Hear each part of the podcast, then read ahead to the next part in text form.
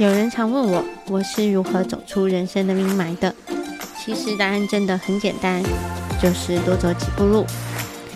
而我一直相信，生命当中的不期而遇，都是我们努力中的惊喜。大家好，这里是喜宝四十惑不货？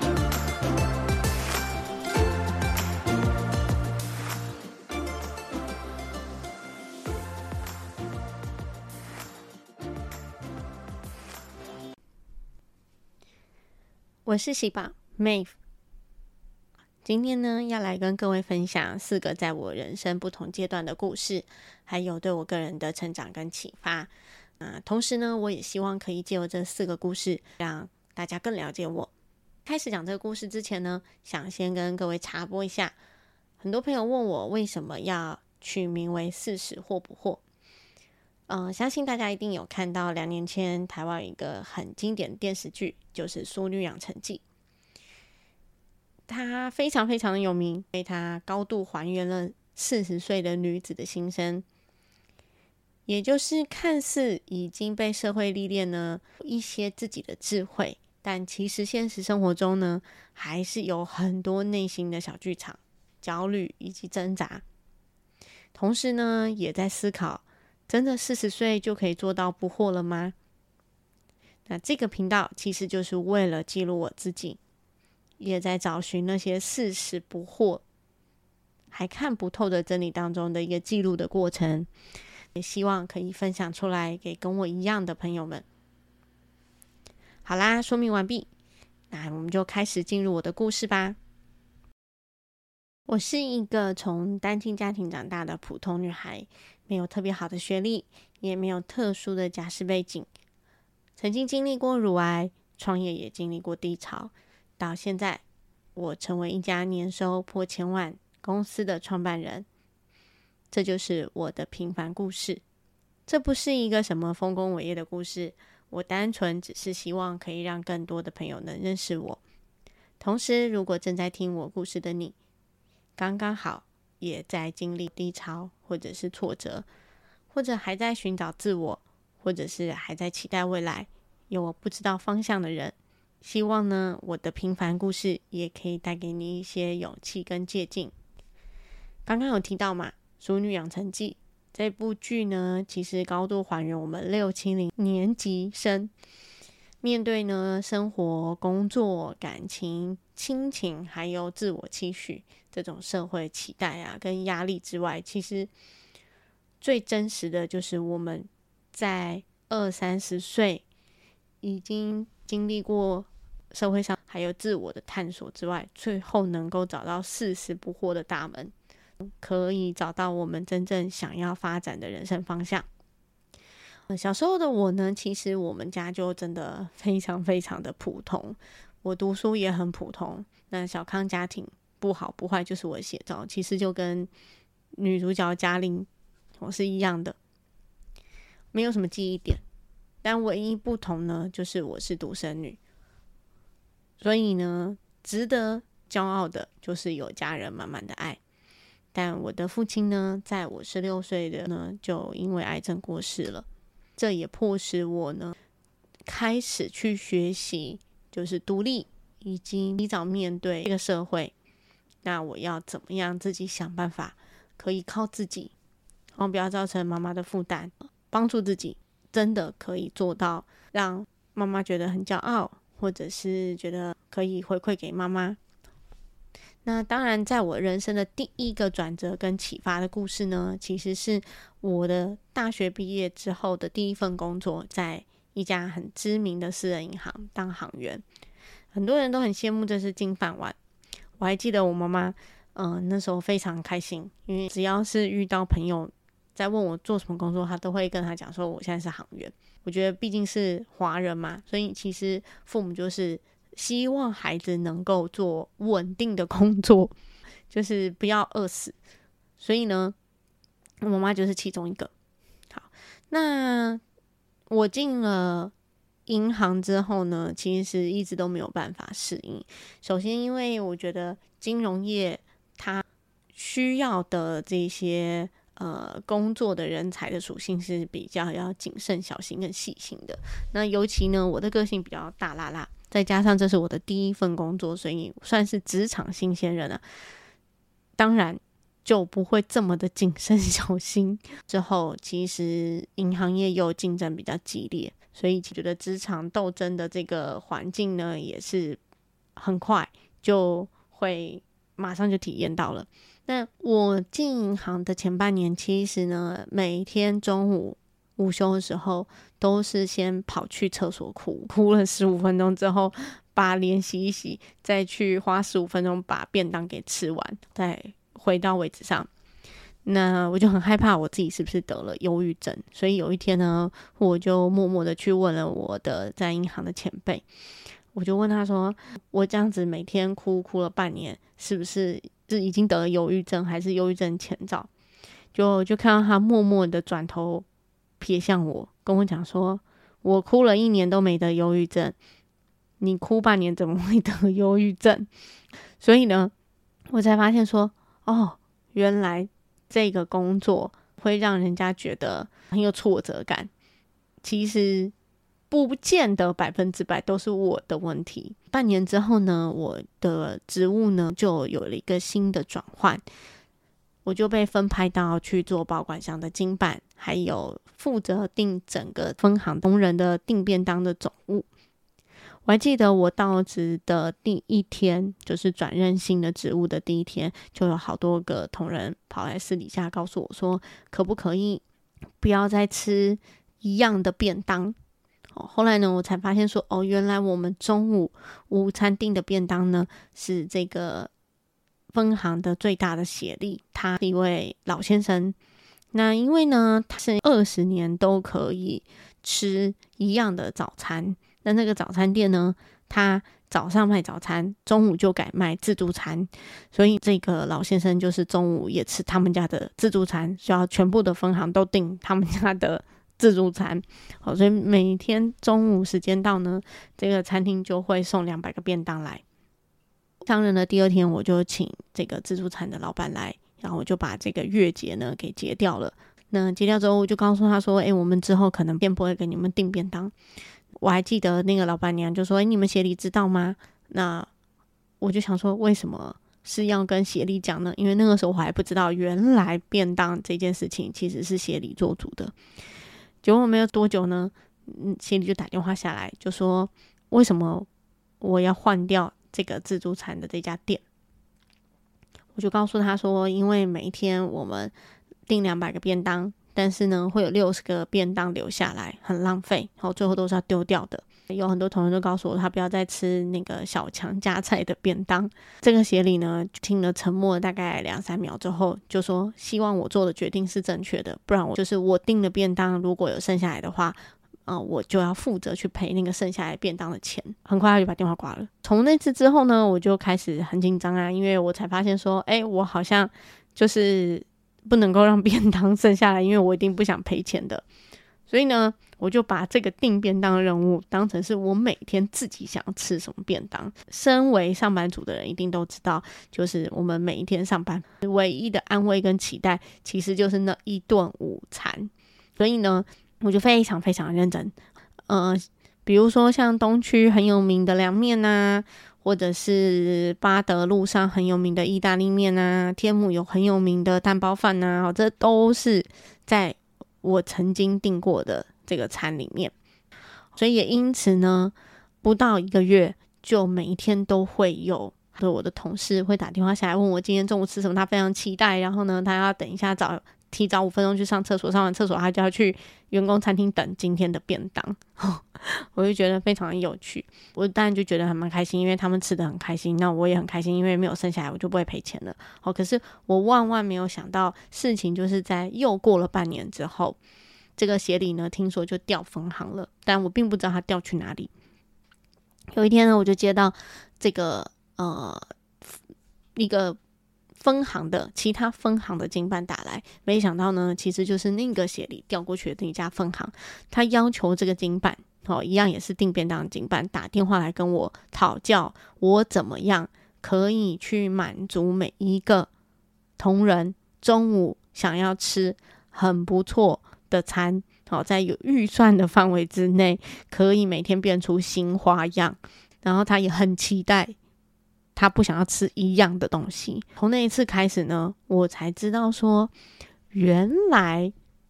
我呢其实是也可以真心的想做好一件事情的时候，是可以到让别人刮目相看的。因为在那个时候呢，我对于未来是非常迷茫的哦，我也认为自己并没有特别优秀，甚至很多时候我对自己的否定会多于肯定。因为那时候很年轻，所以其实并不知道自己未来到底何去何从。呃，甚至刚刚也提过，我在这个金融业也不是一个个性非常谨慎细微的人，所以我自己觉得我在这个产业里面其实过得非常的不舒服。但是因为呃，当时是亚洲金融风暴吧，所以工作也不是非常好找。那再加上我的母亲非常非常希望，然后就是我能够待在银行体系里面是最好的，所以呢，我就一直不敢换工作。但是呢，透过了这件事情之后，我才开始知道说，其实我也有可以把事情做得很好的一面。我也有优秀的一面，只是我自己还没有发现而已。那在银行满两年之后呢？二十五岁我就到了某国立大学工作，我就一直在办学院的活动，一做呢就是六年。这六年呢过得非常非常的快乐，是我人生中转变最大的一个阶段，也是学习很大的一个阶段。在学校工作的期间呢，我遇到非常好的主管跟同事，给我很多的空间去发挥创意，鼓励多于批评，所以呢，就让我在金融业丢失掉的这些信心呢，都一步一步的找回来。那也因为呢，学校的环境体系都比较单纯，所以我就这样一直工作了四年，直到我二十九岁那一年呢，有一天我被通知。要参加大学同学会，那时候我才开始意识到说，啊，实在过得太爽了。因为每一天呢，我都跟年纪大概只差个几岁的嗯学生啊，就是我们都会感情很好，出去玩，然后呢，因为一起办活动，然后一起出去吃饭、逛街什么的，觉得自己还仿佛像学生的时候，所以并没有真的真的非常认真去思考自己到底未来在哪里。所以，当然，二十九岁那一年被通知要参加大学同学会的时候，我才觉得，嗯，大事不妙。大家也都知道，因为我们在华人你社会里面，其实参加同学会这件事情，某种程度就跟《淑女养成记》讲的是一样，就是会觉得很会被比较。对不对？好，比如说，呃，你可能大学毕业五年的时候会去比说啊，你后来我们去念研究所，你现在哪里工作啊？对不对？然后呢，过了十年之后，觉得哎，你结婚了没啊？你生小孩了没啊？你老公在哪里工作啊？薪水怎么样啊？好，再过十五年，哎，你孩子念哪里呀？有没有考名校啊？好，你然后你有没有住哪里呀？好，你开什么车啊？好，所以你看，从小比到大，好，比比比，永远比不比不完的。那一次，我才开始意识到呢，其实自己真的严格来说没有什么成就，也没什么钱。那当然，我进了这个大学的一年之后呢，我就拿到了最佳的杰出行政人员奖。但是呢，那个也没有什么很大的呃奖金啊什么的，好，就是一个殊荣这样子。但是觉得是一个成就，可是这个成就好像要跟上班族比起来，好像也说不上嘴。好，那也没什么钱，所以就真的觉得好像就是不敢出席，但却也因为这样，我开始思考我自己未来，然后也让我走向了创业的道路。但很不一样的地方是呢，我当时选择了很多人都曾经尝试过，但是又很害怕的直销。嗯，当然，很多人呢会觉得，就是对于直销这两个字，其实是很恐惧的，甚至是很负面的。原因是因为有很多不是那么正规的公司，这么正派的公司，或者是用一些不太好的方式去经营，好，这个都可以理解。那当时呢，我也是透过在呃卡内基呃认识的一个学长的推荐下呢，进到一个外商的这个。直销公司，其实我经营第三年呢，那时候的收入呢，就已经是在学校收入的一点五倍，有决定想要全职经营，所以我就写了一封离职信。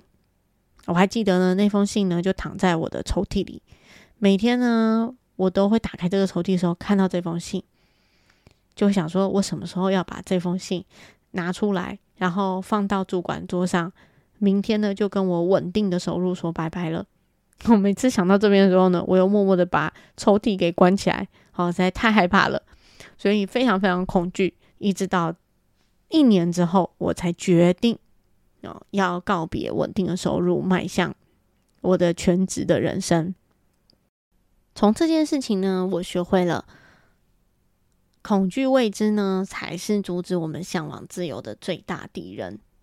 那我知道有很多人呢，其实呃，对于直销呢，会有一些负面的偏见。就像我刚刚提到的，是因为有很多人他经营直销没有很好的成绩。那此外呢，加上有一些不正派的公司或用不正当的手法或者是不好方式，好在骗人。所以因此，普遍的人呢，就对于这两个字会有一些呃不太好的刻板印象。好，但是呢，呃。我必须要说，在我经营的这个产业的七年当中，是我人生突破认知以及成长速度飞快阶段。因为很多人都知道说，其实这个产业的模式就是在找经营者，那会觉得这叫拉人。那这边呢，也跟大家分享，其实呃，说是也不是，因为本身这个产业它商业结构在本质上其实就是由经营者他认为就是。同样也是爱用者的身份所组成的。全世界有很多国内外的大的呃直销公司，其实他们的商业策略就是只注重经营者人数，而不是呃消费者的人数。所以很多人呢就因此而误解了。好，那但是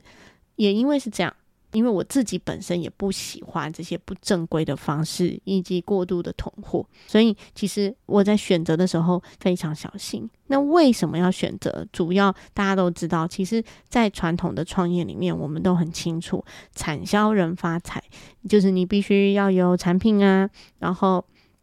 你要会销售，然后你要会研发，哦，你要会财务，哦，你要有人力。好，其实传统的创业对于一个从来没有创业过的人来说，其实是呃失败程度是非常高的，风险是非常高的。所以，其实当我决定我想要去赚多一点钱，同时不放弃我现在学校的工作的时候，我就必须得。去思考，我是不是得要有一些不同的媒介？那当然，我那那时候是这五环里面完全就是，呃，大部分我也没有产品，我也不会研发，那我根本也没有钱，所以我也不可能去请什么人力来做这些事情，所以我当然就只能够去选择，呃，已经能够部分帮我们去负担掉这几个板块的事情。那最快的其实就是直销产业，也因为呢。大家都知道，说其实我刚刚提到的这些人人们对于这个产业的一些刻板印象，所以呢，其实这条路算是一条不归路，因为它真的不太好经营。我们认为它其实已经解决我们很多问题，但其实我们要有很强的心理素质，才能去克服自己跟身边亲朋好友的刻板印象。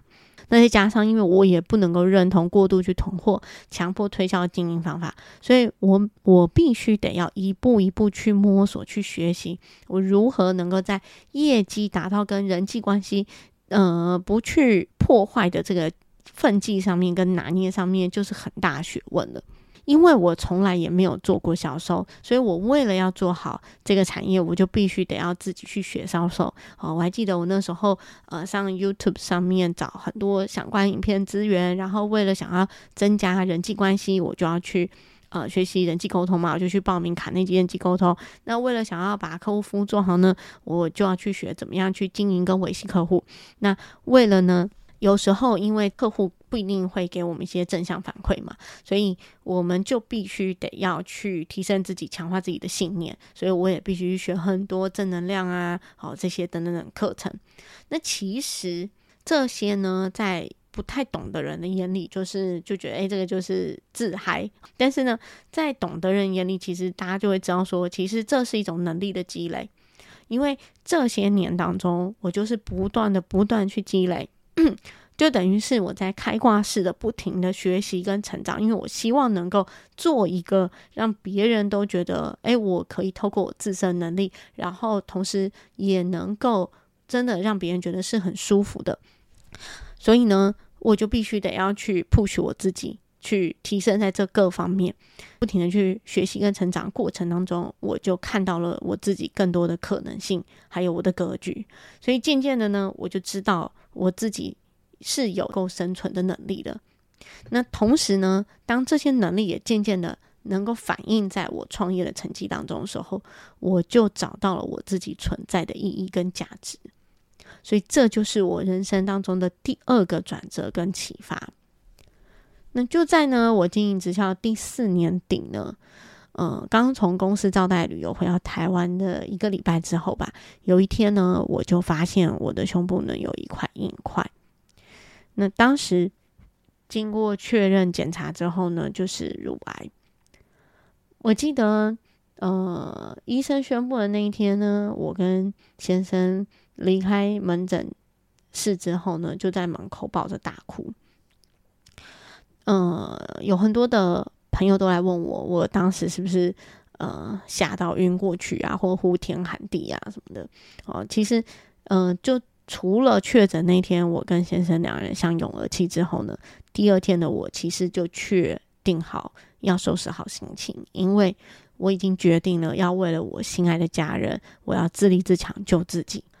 首先呢，我思考很久为什么我会生病的原因以及各种可能性。那再来呢，我想要知道我在医生的判断当中，目前我的病况程度的严重性，还有我的生存几率有多少。第三，我想要知道有多少种可以用在我身上，并且我也可以接受的治疗方式。第四，我想知道跟我一样或是比我严重的癌友，但目前已经治愈的人做了什么去改变了他们自己的命运。那最后，我必须要设计一个多管齐下的方式来救活我自己。我的目标就是能活一天就是一天。那前提当然就是要能够兼顾尊严，好好的活着嘛。所以很幸运呢，就因为我这样子做了之后，除了有上帝保佑，还有亲友们的支持跟照顾之外呢，这个自救的策略非常成功，它帮助我度过了化疗、放疗、手术，也就是吃全餐。到今天我都非常非常感恩。目前也以过来人的身份，开始帮助身边有需求、主动来问我的朋友，都会给他们一些建议。经历过这件事情之后呢，其实我在人生这两个字上有更深刻的体会，学会了好好的爱自己，以及懂得与自己的内在沟通。很多的人事物，不该强求就不强求，该放手就要放手。很多的事呢，多一点弹性，没有非得一定要怎么样，不要去跟自己过不去。同时呢，我也帮我自己呢立下了我的 bucket list，我列下了一百件在告别这个世界之前我真正想做的事情，还有我的任务，并且呢开始具体规划逐项完成的时间。嗯，有很多朋友都说我们的目标呢，其实都跟钱脱不了关系。那有很多人其实他误会了，他会认为这个叫做死爱钱。其实爱钱是对的。没有钱呢，其实很多东西没有办法体会，也没有办法去实实现。所以在现实生活当中，我觉得钱其实就是不可或缺的目标。但可以改变我们生活质量的东西，除了钱之外，其实还需要很多的条件。比如说，像是可以跟我们分享生命当中一切的人，比如说，嗯，另一半啊，或者是至亲好友啊，还有就是。呃，我们可以如何用钱，才可以真正的把钱的意义彰显到最大？比如，呃，可以找出自己想去做的事，然后你想克服的挑战，想要学的技能，想去的地方，你把钱花在这些地方上面，其实呢，就可以去彰显钱真正的意义，而不只是呢站在生活的最高点。跟最低点来看，所谓最高端就是我们讲就是吃好、用好、喝好，好什么都要用名牌，就是激进奢华。那最低端呢，就是什么，我只要顾好肚子，吃饱了，其他什么事情我都不去想。人生就是吃饱睡好，就这样。好，也不是，所以我们可以用一些钱去让我们的生活过得更精彩。二零二零年初呢，真的来到之后，一个因缘巧合，就呃促成了我跟我先生真的想转型的这个念头。自从乳癌治疗结束之后呢，我们就真的非常想转型哦，因为一来是真的累了，二来呢就是嗯，当时的市场也开始有一些改变，所以我们后来呢就转做电商。那同时我们也帮忙做呃一些网站，还有网络行销。那结合过去我们的积累呢，在短短三个月内呢，我们两边的单月净收入呢就破了八十万。这个呢，其实是比上不足，比下有余的啊，还有很多成长进步空间。可是就在这短短几个月的变化呢，让我很明确的了解什么叫做万事俱备，只欠东风。因为在我们人生路上很漫长。那有很多阶段呢，我们会很渴望哈，拼了老命努力，想要去达成或者是抓住某一个目标，但偏偏可能就没有实现。所以有时候人到这边呢，就会放弃了。可是呢，只要你没有放弃，在某一个时间点呢，这些能力全部都会派上了用场。那以前呢，我会认为这个叫做运气。但现在呢，我会说这是一个必然的结果，因为我们从来没有停止追求过我们心中的目标，即便是在我接受乳癌治疗的那三年里面，其实我们都没有停下来过，我们没有放弃，我们只是减速慢行，好，我们都还是保持着呃梦想，就是很希望自己想要完成的目标，我们都还是会保持前进的步伐。所以，这就是我人生第四个转折跟启发。我体会到什么叫做成功。其实，成功的真正的定义，就是必须得靠自己不停的找寻，然后去把成功机会给找出来的。不是说赚了很多钱就叫做成功，而是钱是解决人生最基本的生理需求。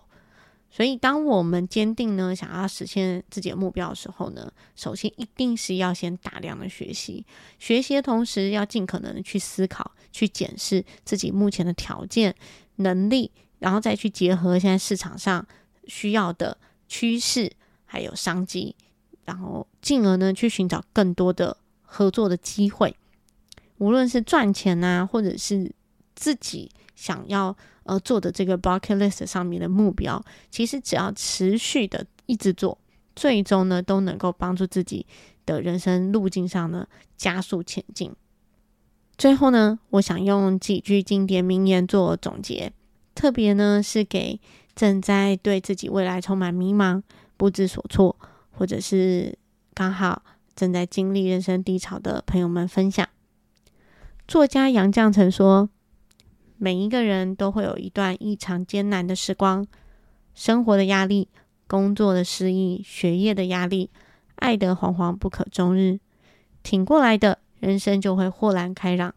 挺不过来的时间也会教你怎么与他们握手言和。所以不必害怕。希望各位朋友从今天开始，不害怕人家怎么说你，不惧怕岁月怎么流失。愿你有前进一寸的勇气，也有后退一尺的从容。勇气是压力下的优雅，但千万别让平淡的生活耗尽你所有的向往。而唐僧之所以成为唐僧，不是因为那本经书，而是因为那条取经的路。愿大家都能每一天好好学习如何爱自己，活出自己喜欢的样貌。这里是喜宝四十或不惑，今天跟各位分享我这平凡又不平凡的故事，希望你会喜欢。如果你喜欢我的分享内容，请记得订阅我的频道，或是追踪我的个人 IG 以及个人网站，每一周我都会在这里与大家相会哦。若你也想回馈给我一些心得或是鼓励，欢迎你写信给我或是留言给我。